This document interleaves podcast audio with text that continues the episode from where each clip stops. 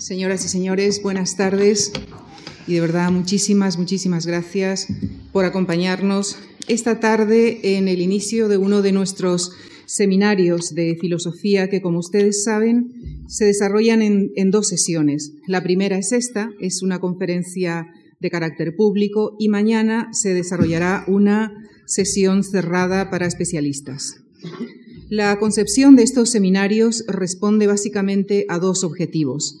En primer lugar, y a través de la conferencia pública, intentamos acercar al público culto pero no especializado los temas que ocupan y preocupan a nuestros filósofos. Y con la sesión para especialistas buscamos incentivar entre los filósofos la discusión de sus temas de investigación, práctica que tradicionalmente es quizá más frecuente en el mundo científico. Pues el protagonista de este seminario es el profesor Tomás Poyán, a quien agradezco en nombre de nuestra fundación y de su director Javier Gomá que haya aceptado nuestra invitación. Tomás Poyán se reunirá mañana en sesión cerrada con un grupo de colegas, sesión en la que el profesor Jesús Moreno Sanz, a quien también agradezco su participación, tendrá a su cargo una eh, ponencia alternativa. Tomás Poyán es profesor de antropología y filosofía en la Universidad Autónoma de Madrid.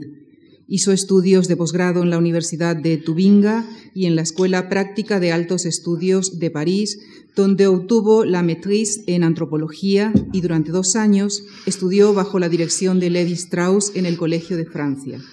Ha sido profesor invitado en la Universidad del País Vasco y visiting professor en la London School of Economics. Ha impartido cursos y conferencias en varias universidades europeas y americanas y de un modo regular en la Universidad de California y en la UNAM de México.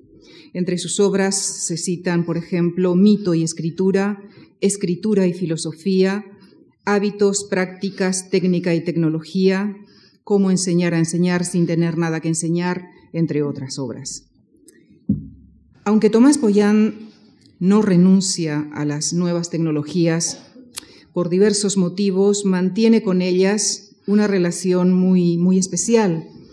Y esta circunstancia permitió, afortunadamente para mí, que el profesor Poyán optara mm, por acercarse a la Fundación para explicarme personalmente el tema de su seminario y entregarme en dos hojas escritas de su puño y letra el resumen del tema de su seminario. Debo decir que yo vengo del mundo de las ciencias biológicas, por lo que mi opinión probablemente no sea totalmente objetiva en esta materia, pero permítanme, señoras y señores, de todas maneras expresar eh, mi respeto por la convicción. Ya mañana emitirán juicio sus colegas y la inteligencia con las que el profesor Poyán explica desde su formación esencialmente filosófica su visión del hombre, su concepción del ser humano en el marco de los avances científicos actuales y la recepción que estos conocimientos tienen en el mundo de la filosofía y serán estos los ejes que vertebrarán su presentación de esta tarde. Señoras y señores, les dejo con el profesor Tomás Boyán. Muchas gracias. Bueno, en primer lugar agradezco las generosas palabras de Lucía Franco, así como la invitación que la Fundación Juan Mars, a través de ella misma y de su director, don Javier Gomá, me han hecho para dar esta conferencia.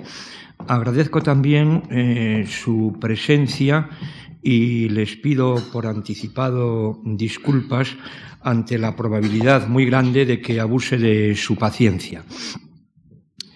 Eh, el título de mi conferencia mm, se formula con una interrogación que tiene un doble sentido. Por una parte, eh, quiero aludir al carácter problemático de lo que aquí voy a proponer y por otra parte alude a mm, la ambigüedad mm, que está presente en la palabra eh, fin, que es final de la excepción humana, pero puede ser también la función que la concepción de la excepción humana cumple, o sea, la finalidad de ese ideologema o ideologema, ¿no?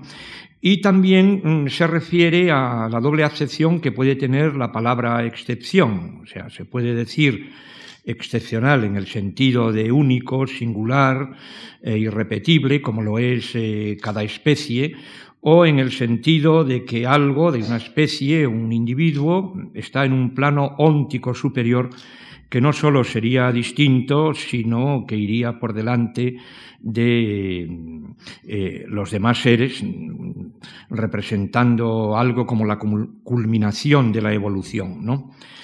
Eh, la cuestión de la que voy a tratar aquí es una cuestión que suscita encendidas polémicas porque los que discuten sobre este asunto se ven afectados por las concepciones del hombre que aparecen en esas discusiones.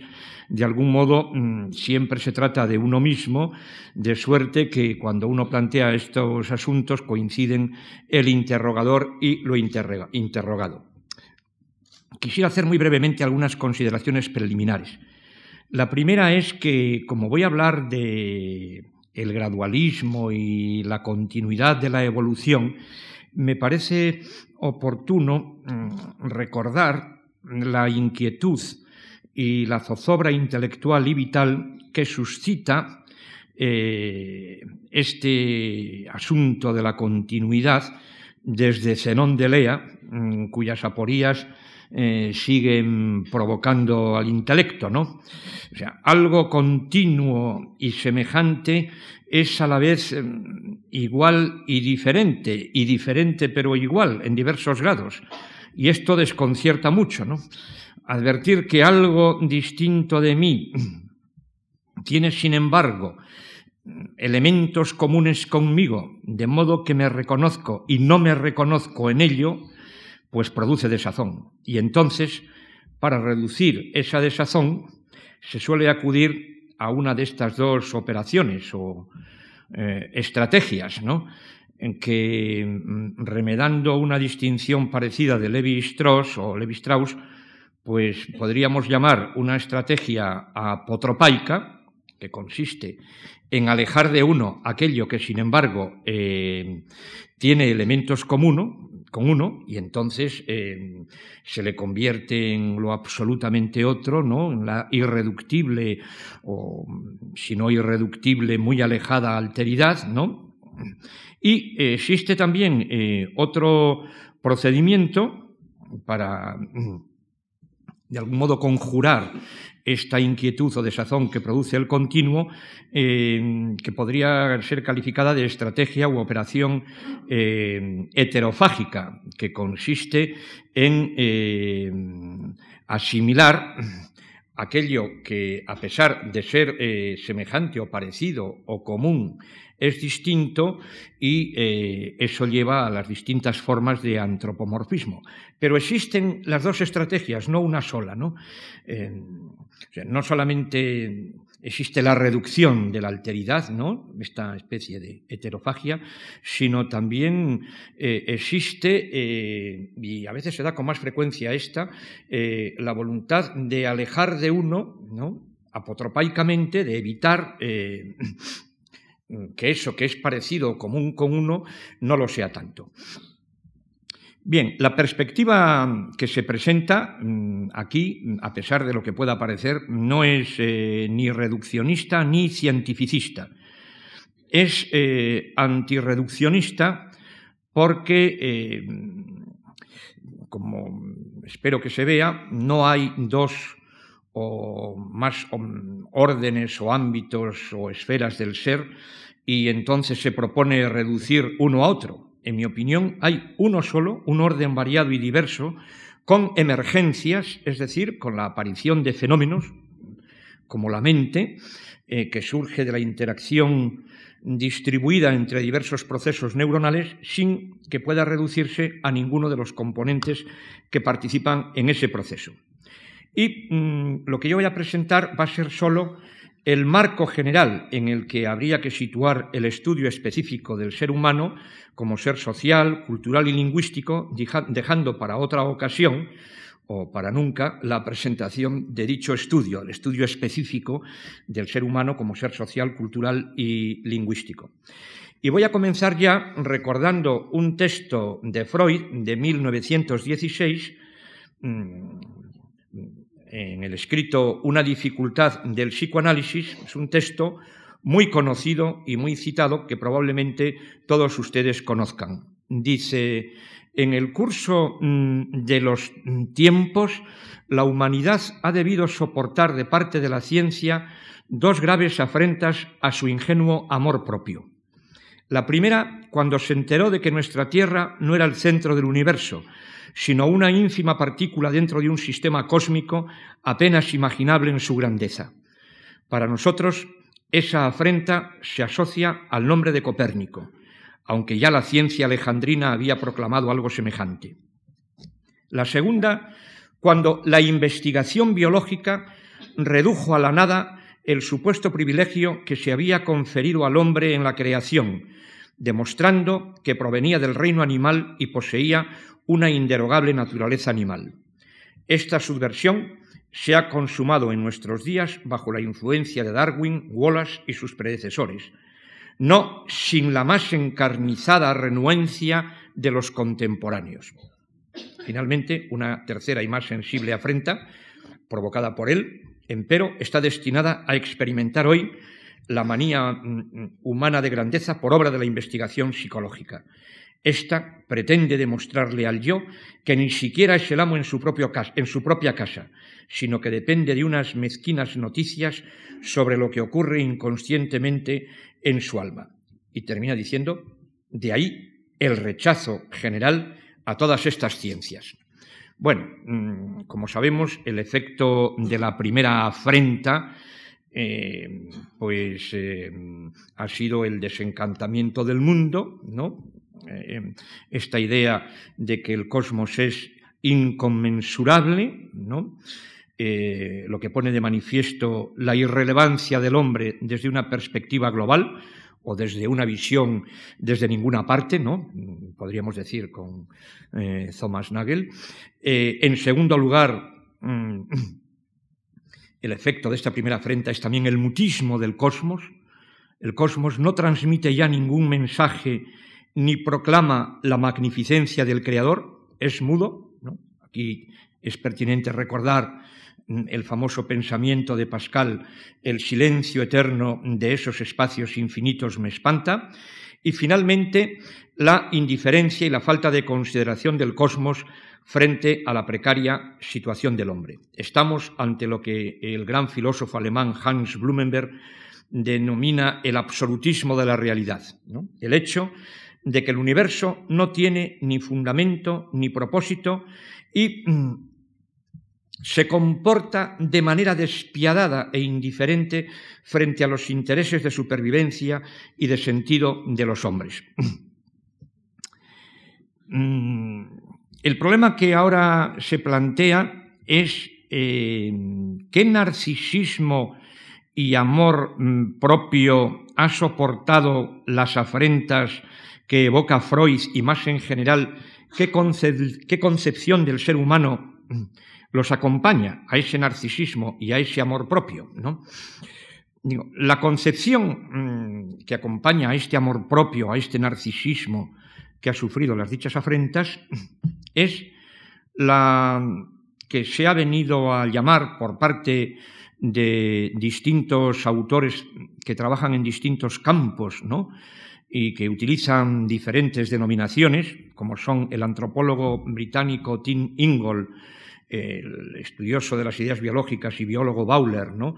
el teórico de la estética eh, eh, Jean-Marie Schaeffer, el gran biólogo, historiador del pensamiento biológico Ernst Mayr, la doctrina de la excepción humana. Es decir, es esta concepción de la excepción humana eh, y lo que ella implica, de acuerdo con el contenido que voy a exponer, en la que de algún modo ha sufrido estas afrentas de las que hablaba Freud. Yo me mm, concentraré especialmente en la segunda, en, la afrenta biológica ¿no? producida por eh, el último siglo y medio de estudios de las ciencias naturales desde Darwin. ¿no?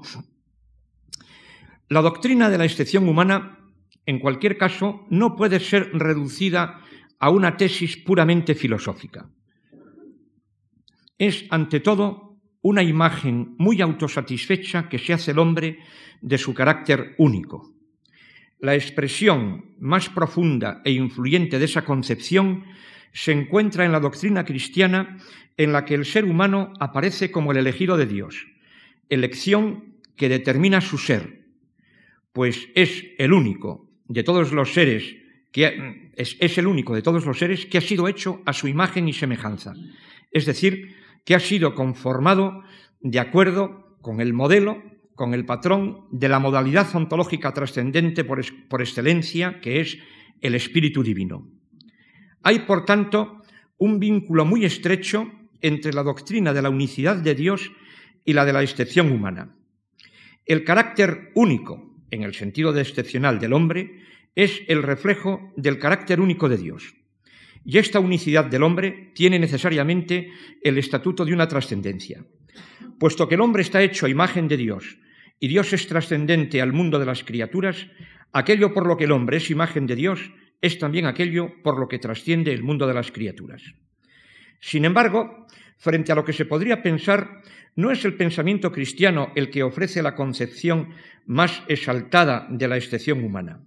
En el cristianismo, el hombre está a mucha distancia de su modelo, ejemplo máximo de lo que René Girard llamaría mediación externa. Sobre todo, está distante de su modelo después de la caída. Y le impone como tarea al fiel, el cristianismo, recuperar la semejanza perdida, eliminando la semejanza con todo aquello que lleva impresa la marca del pecado original el cuerpo, la irracionalidad, el instinto. Es en la modernidad cuando se produce una radicalización de la filosofía o de la doctrina de la excepción humana y es el resultado de la desaparición de la doctrina del pecado original. En efecto, es la desaparición de la idea de una distancia entre el modelo y la imagen la que explica que en la variante laica de la filosofía de la excepción humana desarrollada por la Ilustración, el hombre haya llegado a reivindicar las características que definían al Dios cristiano y en concreto las más importantes, la de autofundación y la de la unidad de la conciencia de sí.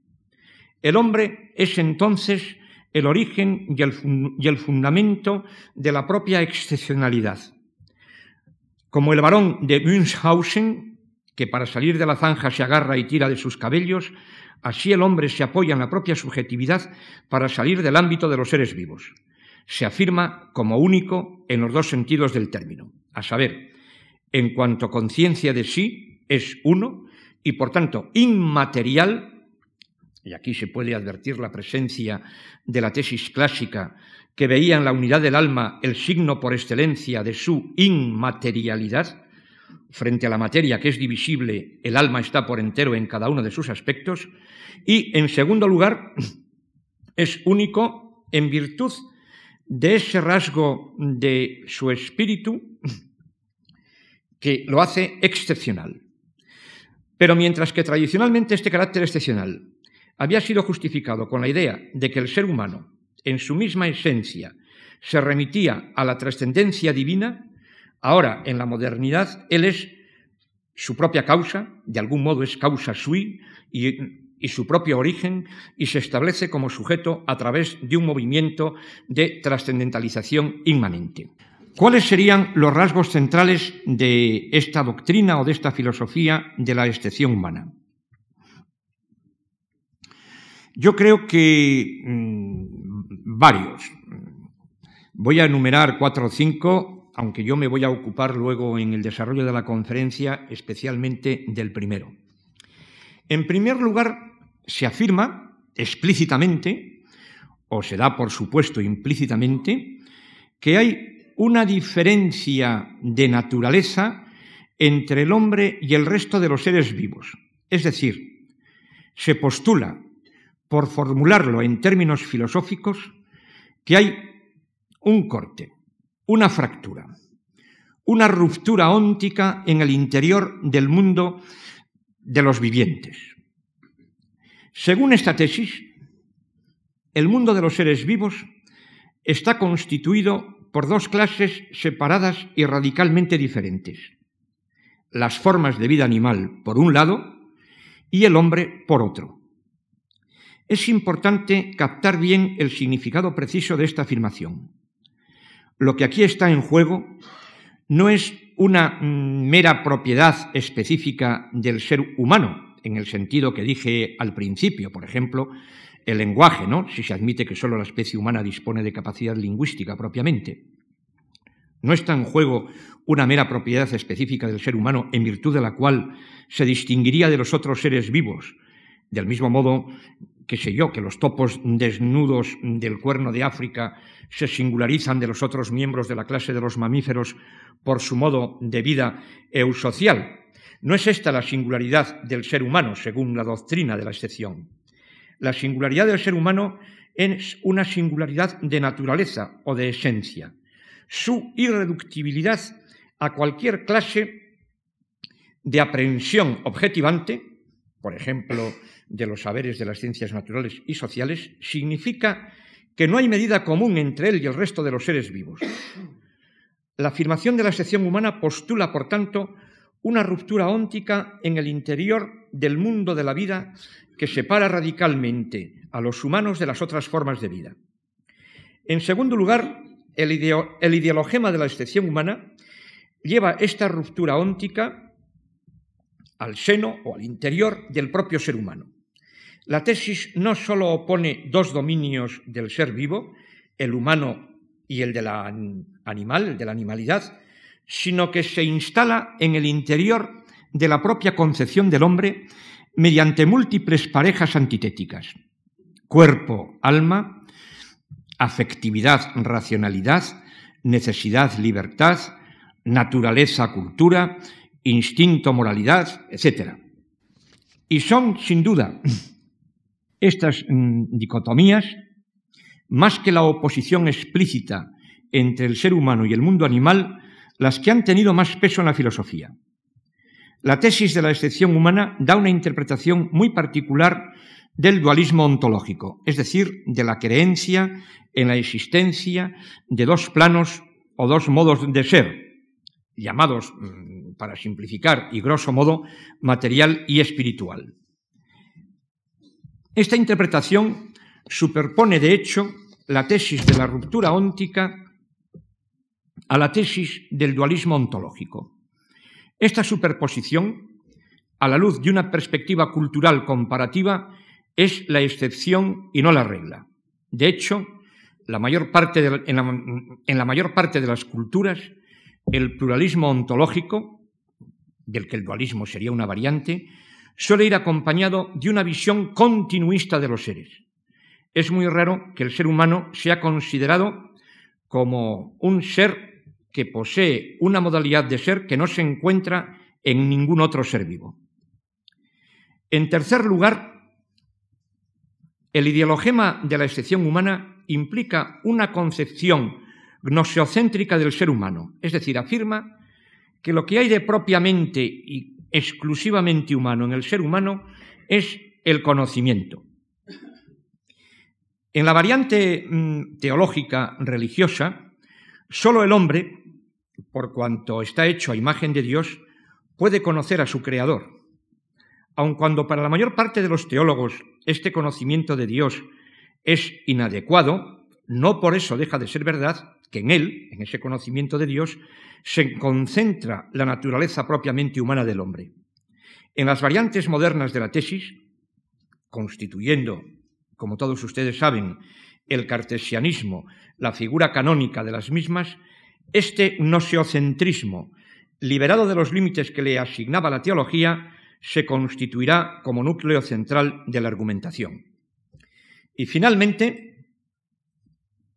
como se advierte en la fenomenología hurseliana, la tesis de la excepción humana establece que el carácter inconmensurable del hombre implica que el, conocimiento de lo que en él es propiamente humano exige una vía de acceso y un tipo de conocimiento que se distinguen radicalmente de los, de los, que nos dan un acceso cognitivo a los otros seres vivos y a la naturaleza inanimada. Este cuarto aspecto implica un ideal cognoscitivo antinaturalista. A veces se finge creer que este antinaturalismo se reduce a un antibiologismo, pero no es así. También son concernidas las ciencias humanas y sociales y las humanidades en general en la medida en que adoptan una vía cognitiva externalista.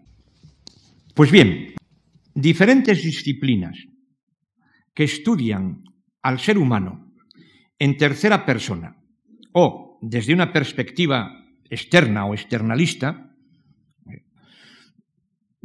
con una visión desde ninguna parte, sitúan a la humanidad en una historia en la que ésta no es el excepcional objetivo final del cosmos, como no lo han sido, son y serán las otras innumerables formas de vida pasadas, presentes o futuras.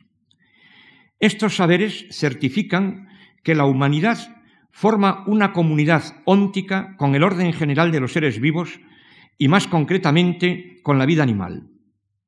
Preguntarnos por nosotros mismos equivale a preguntarnos por el animal humano que somos. El uso de la palabra animal no pretende en modo alguno rebajar al ser humano, ni dar pábulo a una visión nihilista de la identidad humana. Si algo es susceptible de rebajarnos, son nuestras acciones concretas y no la pertenencia a este o aquel modo de ser, a tal filo, tal clase, tal orden, tal familia, tal género, tal especie. Considerar que la pertenencia del hombre a la esfera de la animalidad terrestre equivale a una devaluación, manifiesta tanto una concepción y actitud despectiva hacia la vida animal como una visión exaltada de la humanidad. Ahora bien, Ninguna de estas dos concepciones dan prueba de una gran lucidez. Reconocer que la humanidad es una forma de vida animal no cambia nada por lo que se refiere a la cuestión del respeto debido a la vida y a la dignidad humanas. La palabra animal, en la acepción que aquí se le da, no designa una propiedad de naturaleza moral, sino el hecho de que la especie humana se integra en la continuidad de los seres vivos y de que no puede ser separada, de aquella continuidad. Constatar que la humanidad pertenece a la vida animal terrestre es de una banalidad exasperante. Es la forma misma en que conducimos nuestras vidas la que atestigua que vivimos como seres que evolucionamos en medio de otros seres vivos y que fundamentalmente estamos sometidos a las mismas constricciones y al mismo destino. Vivimos como seres que, al igual que los demás organismos que pueblan nuestro planeta, somos concebidos, nacemos, vivimos y morimos en cuanto seres biológicos específicos. Se podría decir, empleando una fórmula del famoso paleoantropólogo Stephen Jay Gould, que toda estrategia de barrera que tratase de oponer el género humano a otras formas de vida está condenado al fracaso porque toda nuestra existencia atestigua nuestra conformidad efectiva con ese destino compartido con los seres vivos. Si la constatación de la animalidad de la humanidad es una obviedad, sus consecuencias, sin embargo, sacuden los cimientos de varias disciplinas humanísticas, especialmente de la así llamada antropología filosófica hasta sus fundamentos tenidos por más evidentes. Y si con frecuencia los cultivadores de las ciencias humanas y los filósofos no se hacen cargo de la situación, es porque no tienen, en mi opinión, una idea acertada de lo que realmente implica la proposición según la cual la cuestión de la identidad de la humanidad es la de su animalidad específica. Se interpreta esta afirmación como una reafirmación actualizada de la antropología materialista o sensualista clásica, una regresión a posiciones precríticas. Lejos de suponer un cuestionamiento del antinaturalismo poskantiano, esta tesis habría sido ya previamente refutada por el propio kantismo. En realidad, por una especie de ironía histórica, el desplazamiento que comporta el reconocimiento de la animalidad del hombre desacredita las evidencias no cuestionadas que la antropología criticista continuaba compartiendo, a pesar de todo, con la filosofía dogmática precantiana. el dualismo ontológico, la ruptura óntica, la voluntad de fundación y su corolario, el esencialismo. Pero pasemos ya a exponer el alcance de las consecuencias de la, aceptación de la naturaleza biológica del ser humano que son pertinentes desde el punto de vista de la antropología.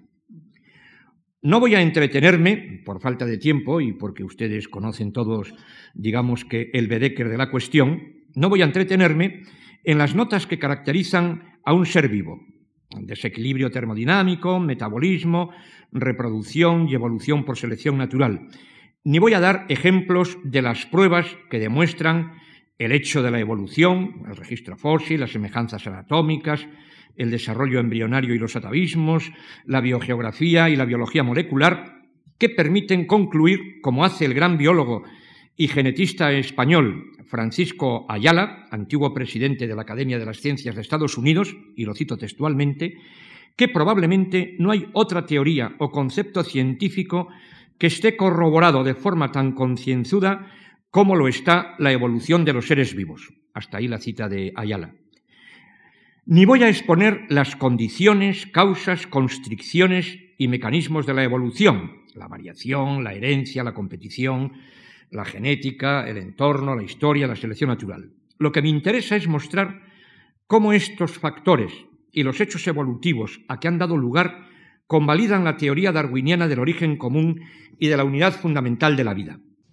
Para determinar lo que implica aceptar esas consecuencias derivadas de lo que ha ocurrido en el último siglo y medio desde la revolución darwiniana, me voy a concentrar en dos o tres puntos. El primero va a ser el de la unidad de la vida derivada de la teoría de Darwin del origen común, es decir, todos los seres vivos descienden de un antepasado común, antes he enumerado las pruebas, sin desarrollarlas obviamente, y esto lleva a la unidad fundamental de la vida. Esta unidad no comporta el reduccionismo, la reducción de las propiedades y capacidades de unos seres a otros. Hasta 1859, fecha de la publicación del origen de las especies, los hombres estaban impresionados fundamentalmente por la enorme diversidad de la vida desde las plantas inferiores hasta los vertebrados.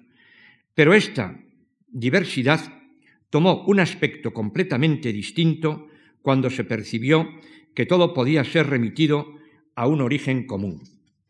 La consecuencia más importante de la teoría del origen común fue el cambio de la posición del hombre. Tanto para los teólogos como para los filósofos, el hombre era una criatura situada aparte del resto de la vida. Aristóteles, Descartes y Kant coincidieron en esto por mucho que discreparan en otros aspectos de sus filosofías. Darwin, en el origen de las especies, se limitó a la observación cautelosamente críptica de que se arrojará luz sobre el origen del hombre y su historia. Pero Huxley en 1871, perdón, pero Huxley y en 1871 el propio Darwin demostraron concluyentemente que los humanos han de haber evolucionado de un antepasado similar a un mono antropoide, situándolos pues correctamente en el árbol filogenético del reino animal. Esto fue el final del antropocentrismo tradicional de la Biblia y de los filósofos. Esta aplicación de la teoría del origen común a los humanos encontró, sin embargo, una fuerte oposición. Escribe Ernst Mayr, a juzgar por los dibujos humorísticos del momento, ninguna idea darwiniana era menos aceptable para los victorianos que la de que el hombre derivara de un antepasado primate. Sin embargo, esta derivación no solo está notablemente bien apoyada por el registro fósil, sino que la semejanza bioquímica y cromosómica del hombre con los monos antropoides africanos es tan grande que resulta desconcertante preguntarse por qué son relativamente tan diferentes en su morfología y en su desarrollo cerebral. El origen del hombre a partir de los primates, tal como fue sugerido por primera vez por Darwin, suscitó inmediatamente preguntas sobre el origen de la mente y de la conciencia que siguen siendo controvertidas aún hoy. ¿Cuáles son las, repercusiones de esta unidad esencial de la vida derivada de la teoría del origen común para la cuestión de la identidad del hombre. Me interesa subrayar de entre las varias consecuencias derivadas de la integración de la cuestión de la identidad humana en el horizonte de la unidad del viviente, una muy general, pero que me parece de la mayor relevancia. La necesidad de una nueva categorización conjunta de la noción de humanidad y de animalidad, y de rebote de la propia noción de biología. Para medir el alcance de esta necesidad, hay que recordar cuál ha sido la concepción clásica en este dominio. La cuestión de la animalidad del hombre se ha planteado casi siempre en Occidente en el cuadro de una dicotomía entre el reino animal en su conjunto, en su totalidad, por un lado, y el hombre por otro. No hay que extrañarse de que el dualismo radical se sirva de esta dicotomía. Pero este cuadro dualista también ha sido asumido de un modo u otro por la mayoría de los filósofos clásicos de la antigüedad que defendían un dualismo moderado.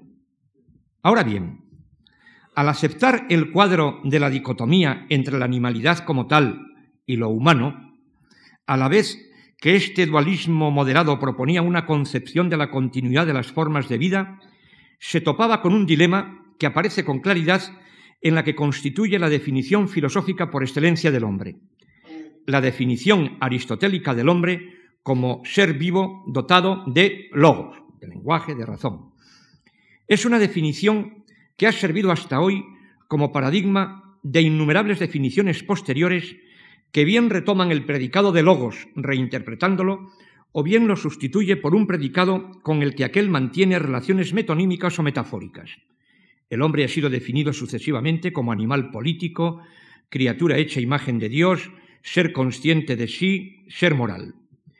En todos los casos se suponía que esta determinación diferencial distinguía al hombre de los otros animales tomados en bloque. Y ahí surgía un problema si no se quería defender un dualismo radical. El hombre es un animal, pero al mismo tiempo no es solo eso. Más, más aún, esencialmente es otra cosa, pues lo que constituye su especificidad lo opone al conjunto de los otros animales. Situación paradójica que se podría formular así. El hombre se define por relación al animal. No es, por tanto, un ser totalmente aparte. Pero al mismo tiempo, la esencia del hombre no se sitúa realmente sino en lo que lo opone al animal. La concepción de Aristóteles ilustra claramente esta dificultad. Por una parte, insiste en la unidad de las formas de vida y reconoce el carácter gradual de las transiciones de una forma de vida a otra. El gradualismo de la gran cadena del ser pero al mismo tiempo defiende una concepción esencialmente jerárquica del ser vivo que parece implicar la tesis de una trascendencia del hombre por relación a la animalidad en cuanto tal, pues lo que constituye su especificidad lo distingue de todos los otros animales. Recuerden aquella famosa cita de la política de Aristóteles en el primer libro, cuando dice que hay que pensar que de modo semejante en la naturaleza las plantas han nacido y existen para los animales y los demás animales en beneficio del hombre. Los domésticos para su utilización y su alimentación, y los salvajes, si no todos, al menos la mayor parte de ellos, con vistas a la alimentación y a otras ayudas para ofrecer tanto vestidos como otros utensilios. Por consiguiente, si la naturaleza no, hace nada imperfecto ni en vano, es necesario que todos esos seres existan naturalmente para utilidad del hombre. He leído la traducción de don Carlos García Gual aquí presente.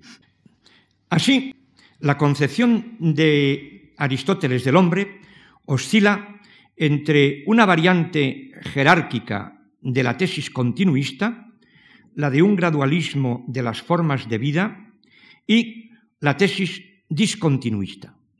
Se trata de una posición muy oscilante, muy inestable, pues afirma, por una parte, que el ser humano es un miembro de la clase de los animales y a la vez que su diferencia específica lo opone a esa clase en cuanto tal.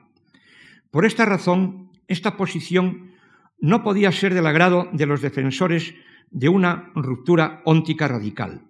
Y así se comprende por qué Heidegger critica, este tipo de definición al no llegar, dice él, al no alcanzar la esencia del hombre en la medida en que lo que define como un ser vivo entre otros, oponiéndolo a las plantas, al animal, a Dios.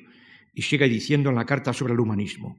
Hay que comprender que de ese modo el hombre se encuentra repelido definitivamente al dominio esencial de la animalitas, incluso en el caso de que, lejos de identificarlo con el animal, se le conceda una diferencia específica. La metafísica piensa al hombre a partir de la animalitas, no lo piensa en dirección de su humanitas. Hasta ahí la cita. Esto no le impide a Heidegger reformular la dicotomía, pues opone explícitamente la esencia existente del hombre al modo de ser del animal como tal, caracterizado en otros textos como pobre en mundo. Lo que reprocha Heidegger a Aristóteles no es que estuviese a favor de la ruptura óntica, sino por el contrario, el hecho de que en realidad no se adhiere a ella. Aquí utilizo ruptura óntica en el sentido que dije antes, no en el sentido heideggeriano.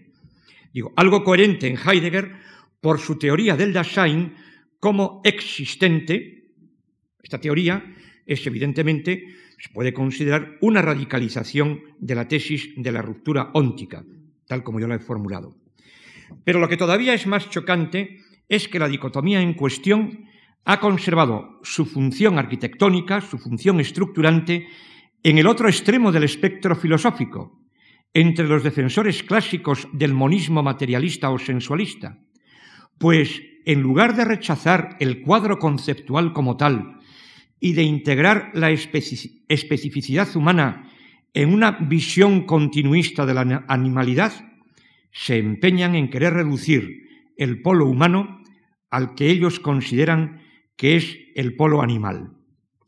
Por eso su afirmación de la naturaleza animal del ser humano equivale a una depreciación ontológica.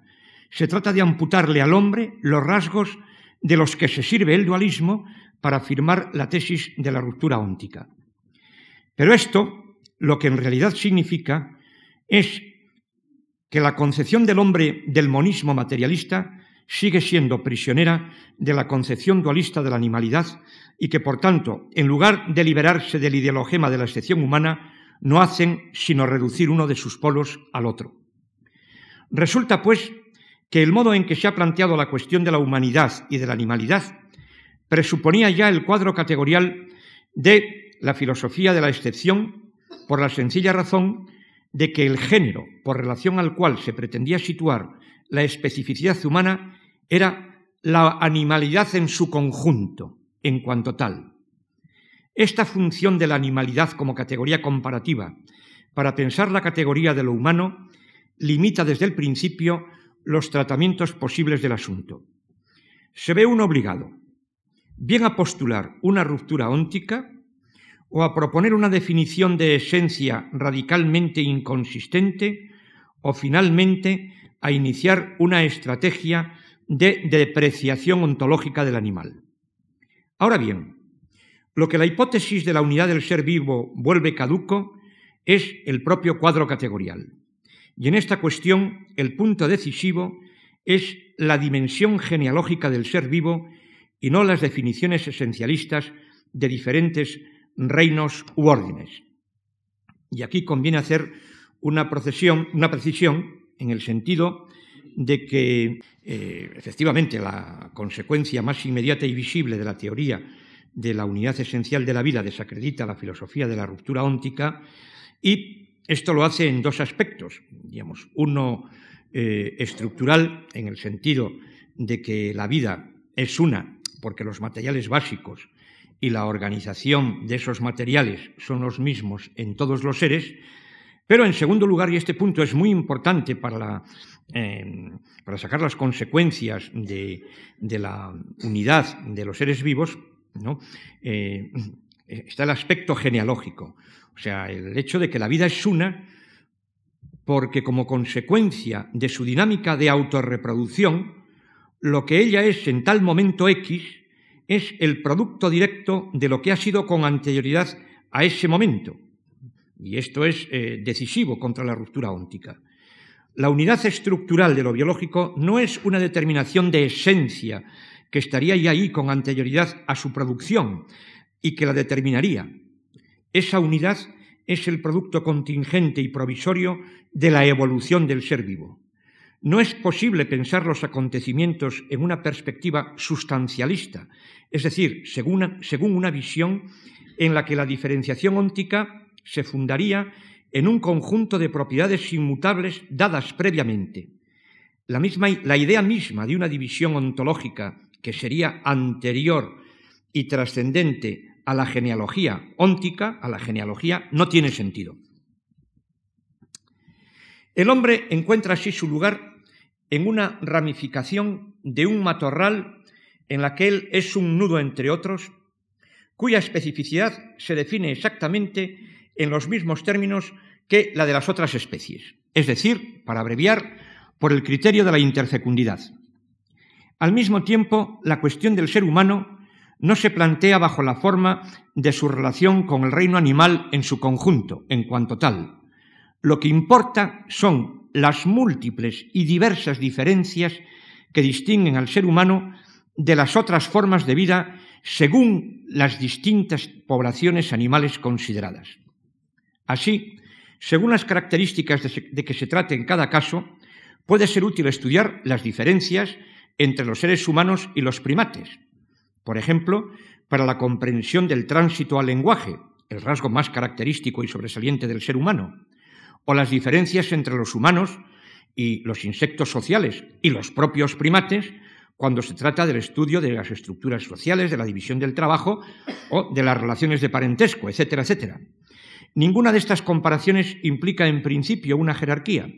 Se trata de comprender diferencias y afinidades y, si es posible, establecer genealogías, pero no de construir una jerarquía teleológica. Todas las especies que viven en la actualidad son en términos evolutivos nuestras contemporáneas, lo que quiere decir que viajan en el mismo tren que la especie humana. Muchas de estas especies forman comunidades reproductivas que se remontan en el tiempo mucho más atrás que la del Homo sapiens sapiens, y en este sentido son como una fotografía de algunos de los eslabones genealógicos de los que las especies recientes son el resultado. Entre estas especies recientes está la humanidad, pero no solo ella. Pero estas especies ancestrales, en cuanto a formas vivas contemporáneas, están tan evolucionadas y adaptadas como las formas de vida más recientes y más complejas, como la especie humana. Por poner un ejemplo, el hecho de que las bacterias constituyan todavía hoy la forma de vida más numerosa y que algunas de ellas logren hacernos difícil la vida, entre otros a nosotros los humanos, significa que están tan perfectamente adaptadas a la vida actual como la especie humana. Es cierto que desde el punto de vista genealógico son más antiguas, que estructural y funcionalmente son más sencillas, pero esto solo significa que su destino es el resultado de una estrategia evolutiva diferente de la que ha desembocado en los humanos. Dicho de otro modo, hacerse cargo de la alteración que para el problema de la identidad humana significa la unidad del ser vivo implica aceptar que el destino de la humanidad depende no sólo de, sus más sublimes realizaciones culturales, sino también de sus relaciones ambientales y muy a ras de tierra, por ejemplo, con las bacterias, en la medida en que su supervivencia depende directamente también de su capacidad para mantener relaciones diferenciadas entre otras especies con ellas, con las bacterias.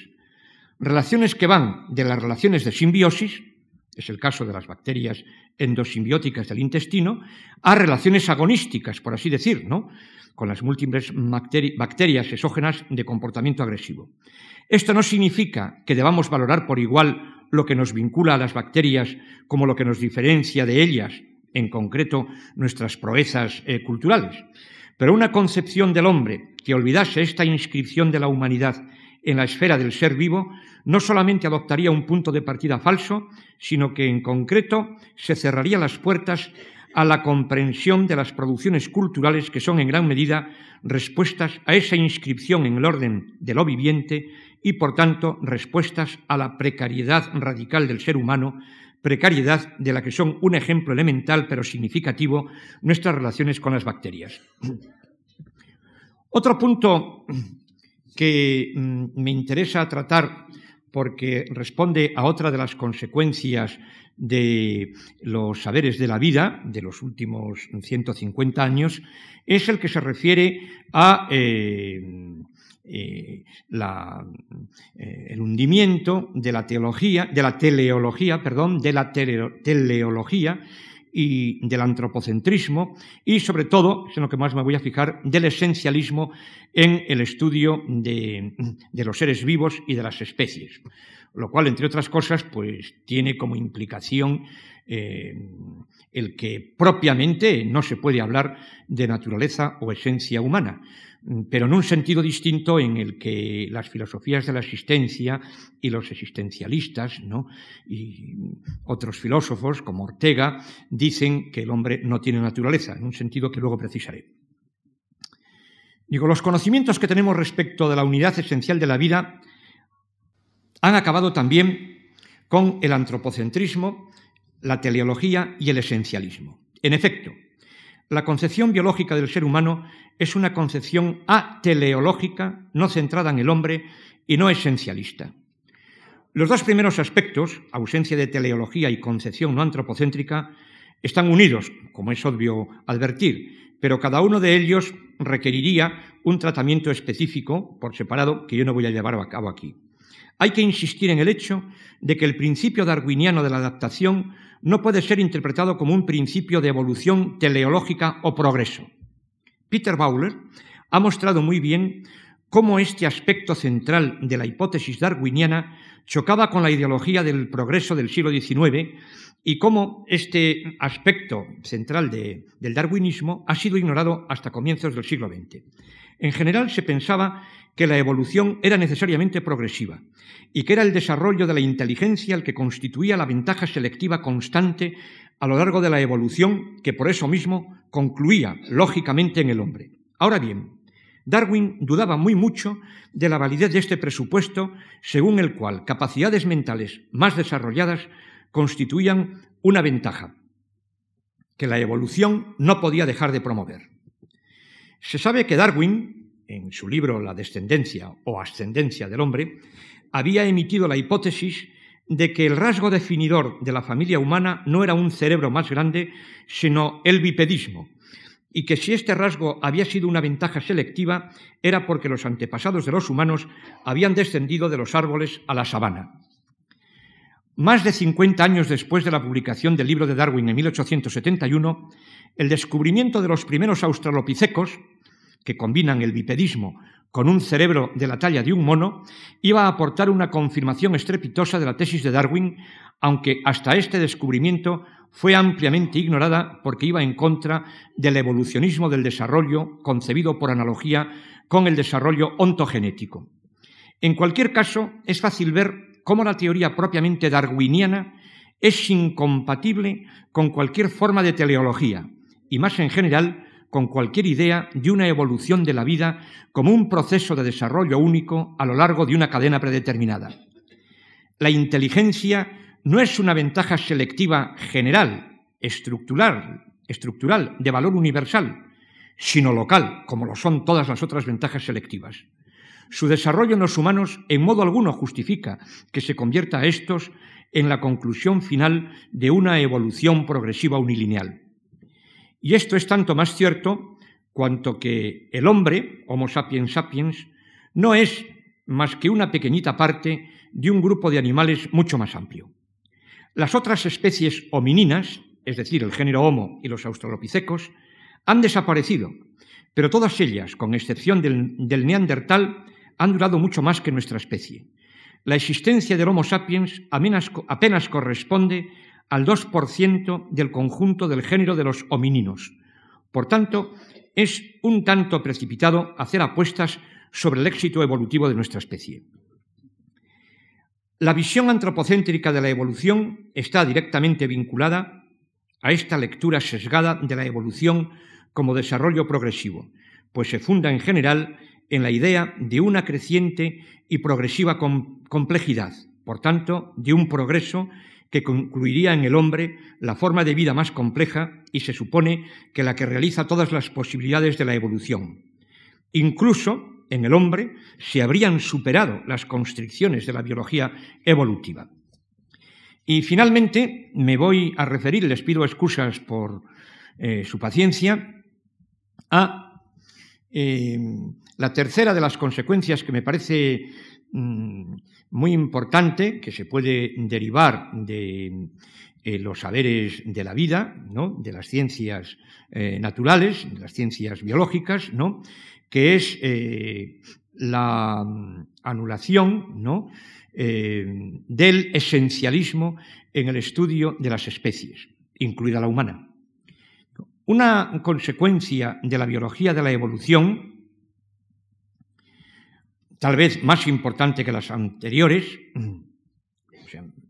más importante que el desmoronamiento de la teleología y la visión antropocéntrica, es la necesidad de abandonar la visión esencialista de la humanidad y de las otras especies si se plantea la cuestión de la identidad humana como la de la identidad de una forma de vida. Ahora bien, como sabemos, la concepción occidental de la realidad ha estado dominada y continúa estándolo en parte por concepciones esencialistas y fijistas. Estas concepciones son el resultado de la conjunción del platonismo y el creacionismo cristiano.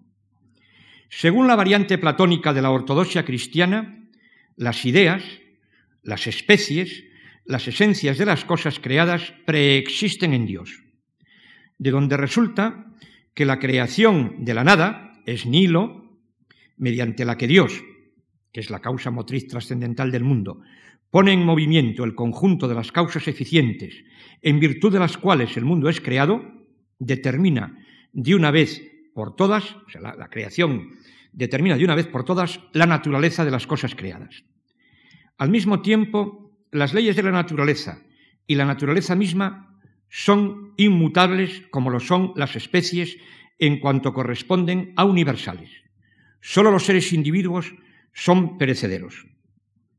La idea filosófica de la trascendencia de los universales va en el mismo sentido.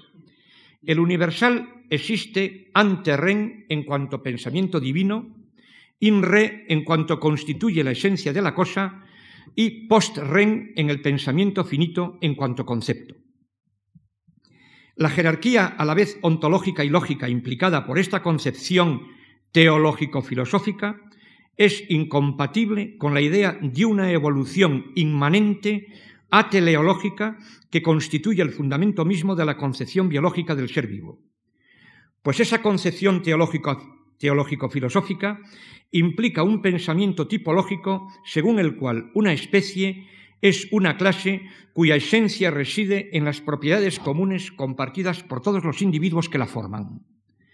Ahora bien, las especies, según las concibe la biología, son poblaciones y no clases definidas por propiedades comunes. Es el gran biólogo evolucionista y tal vez es el más eminente historiador del pensamiento biológico, Ernst Mayr, que considera que es la sustitución del esencialismo biológico por el pensamiento poblacional individual el aspecto crucial de la revolución que arranca con Darwin, es este señor el que escribe lo siguiente en su historia, o más bien del pensamiento biológico, el crecimiento del pensamiento biológico. Dice, en la taxonomía clásica se considera que la diversidad de la naturaleza es el reflejo de un número limitado de universales inmutables y se considera que la semejanza de los miembros de la especie se debe a la posesión común de un mismo eidos o de una misma esencia. Este concepto esencialista de especie, desarrollado por los primeros taxonomistas, está basado exactamente en los mismos criterios que los utilizados por los filósofos para su noción de especie, que a veces traduce directamente la palabra griega eidos. El concepto filosófico tradicional de especie correspondía de hecho al concepto de clase. Ahora bien, la pertenencia a una clase se determina estrictamente sobre la base de una relación de semejanza, de identidad, en lo esencial, los accidentes podían variar, es decir, que la pertenencia a una clase se determina sobre la posesión de un determinado número de caracteres compartidos por todos los miembros de la clase y únicamente por estos. Vamos a dejar de lado ahora el problema de los conjuntos y las clases difusas.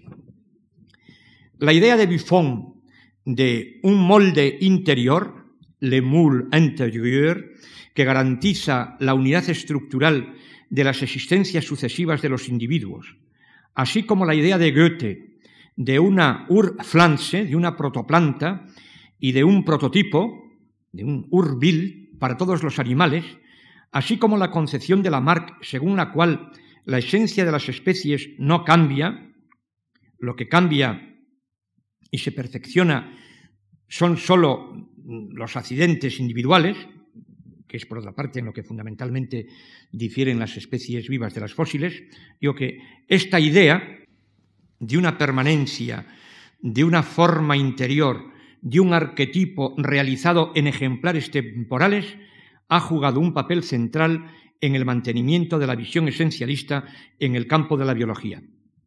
Permitía conciliar la noción de una descendencia común con la visión creacionista en el sentido de que los miembros de una especie eran los descendientes de la primera pareja de progenitores creada por Dios de acuerdo con las ideas y mantenían en el curso de las generaciones las propiedades esenciales de esa pareja. Bueno, el creacionismo en cualquier caso, eh, evidentemente no es universal cultural, es más bien una excepción, ¿no?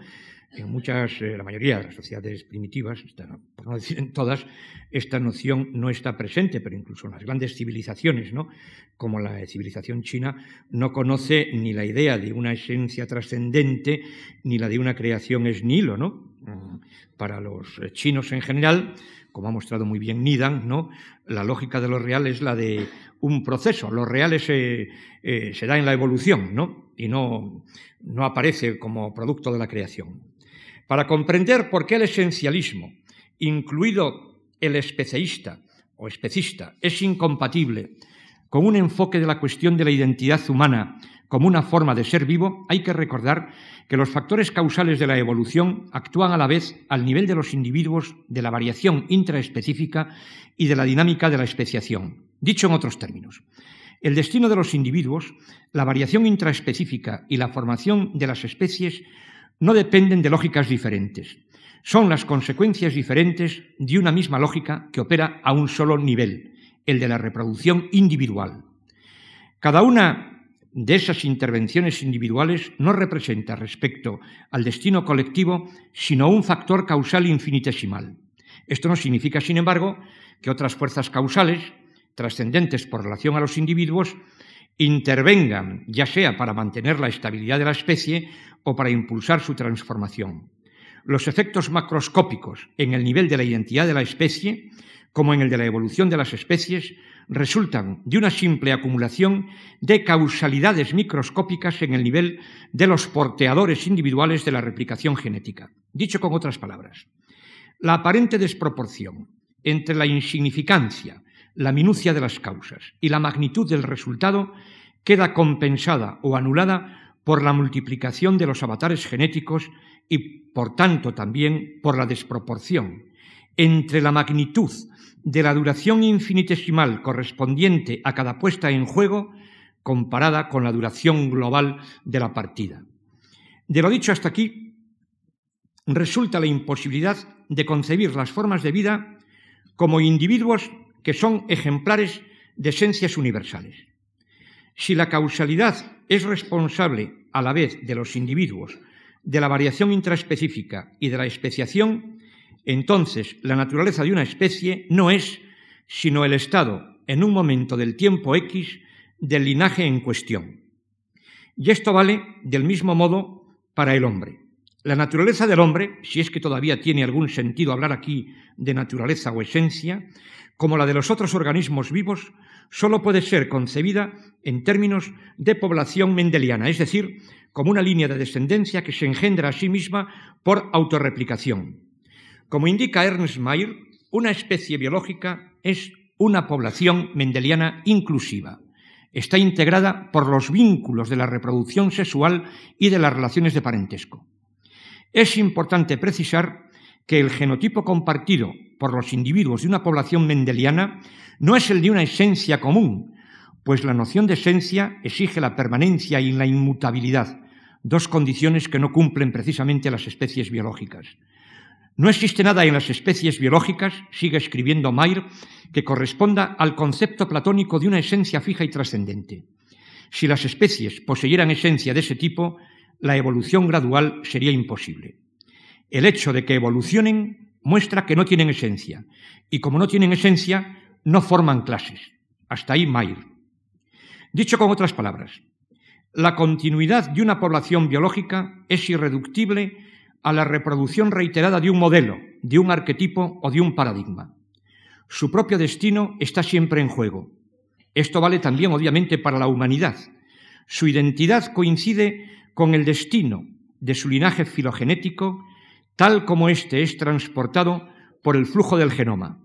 Y esta imagen de un flujo o de un río para describir la continuidad genética se encuentra en enemigos teóricos tan feroces como Dawkins, en su libro ¿Qué es la evolución? El río de la vida, y en su adversario, como digo, el genetista Dover, que tiene un libro que en el título, no en el subtítulo, está El río de la vida. Digo, el no esencialismo de la concepción biológica de las especies vivas tiene que ser claramente diferenciado del antiesencialismo de los así llamados filósofos de la existencia. Es posible sostener efectivamente que las filosofías de la libertad, las filosofías de la trascendencia, de la existencia, que defienden la capacidad de nihilización, si aceptamos la traducción de Juan Balmar del ser y la nada de, Sartre, que defienden la capacidad de nihilización y de autofundación de la conciencia o de la existencia del Dasein, se oponen también, estos filósofos y estas filosofías de la existencia, se oponen también a cualquier concepción esencialista, pues afirman que la naturaleza del hombre es no tener naturaleza. Pero en realidad, el antiesencialismo existencial y existencialista no tiene nada que ver con el modo en que se plantea la cuestión de la definición de la humanidad en el cuadro de la biología de la evolución. Se puede constatar, en primer lugar, que la definición antiesencialista desarrollada por las filosofías existencialistas o de la existencia, en realidad es posterior, esta definición antiesencialista es posterior y ocupa un segundo lugar en relación con una fase definitoria anterior que ésta sí es lo más esencialista que concebirse pueda. Ya se define al hombre por la capacidad de nihilización de la conciencia o por la existencia del Dasein, se trata en ambos casos de una definición de su esencia en el sentido de que identifica una propiedad universal, incluso trascendental, de la que se afirma que expresa la naturaleza específica del hombre. Lo que ocurre es que lo que constituye la esencia del hombre es de tal naturaleza que en, él, en el hombre, esta esencia está siempre, por esencia, un paso atrás por relación a la existencia, en el sentido de que esta última se define, la existencia, por su capacidad de distanciamiento respecto de la esencia concebida como cristalización de la existencia pasada.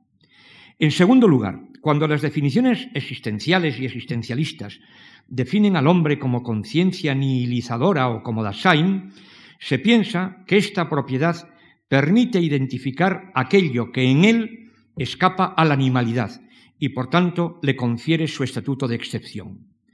Esta recuperación más o menos camuflada del dualismo ontológico implica que la naturaleza del hombre no es la de un ser biológico.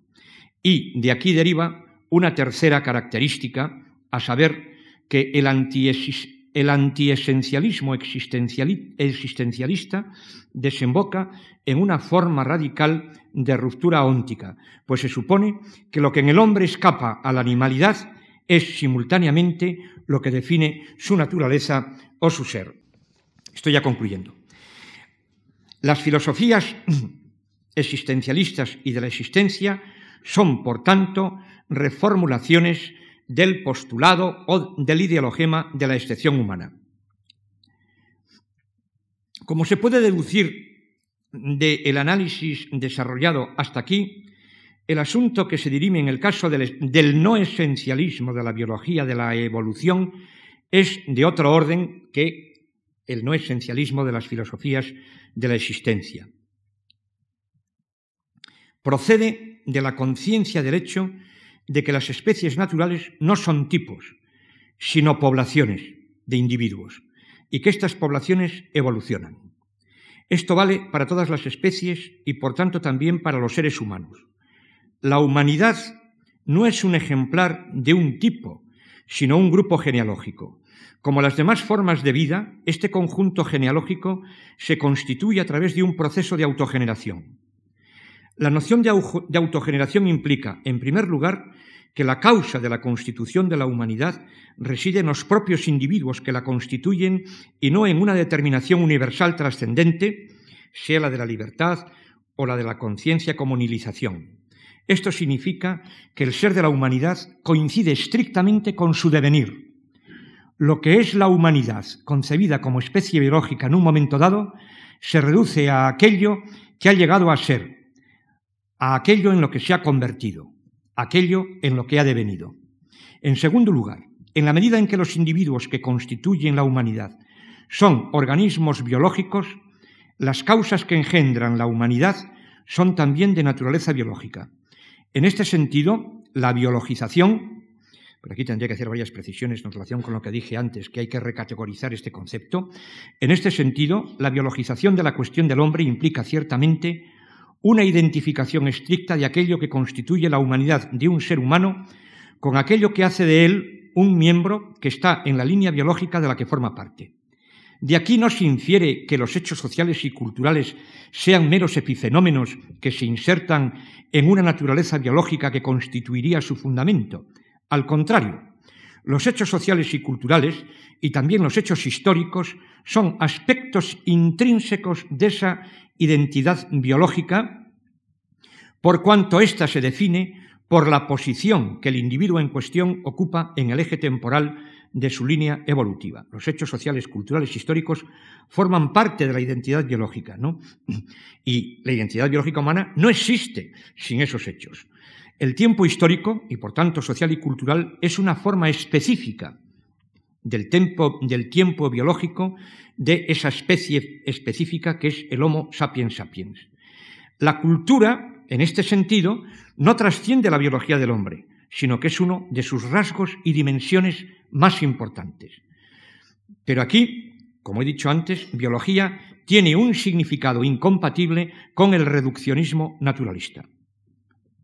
En conclusión abreviada, he aquí los tres puntos decisivos cuyas consecuencias he tratado de exponer de un modo muy apresurado y sintético.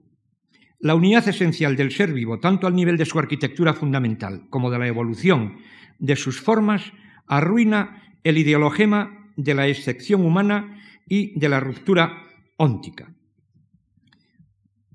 El proceso de la selección, el, proceso de la evolución por selección natural y las otras causas la mutación, la deriva genética, la biogeografía, etcétera, etcétera, que permiten dar cuenta de la optimización relativa de las diversas formas de vida en ausencia de todo principio teleológico, acaba con cualquier forma de finalismo y antropocentrismo. Y finalmente, la determinación de las especies como poblaciones mendelianas disuelve las definiciones esencialistas, tanto culturalistas como especistas, en el campo de la antropología. Y con esto concluyo. Muchas gracias.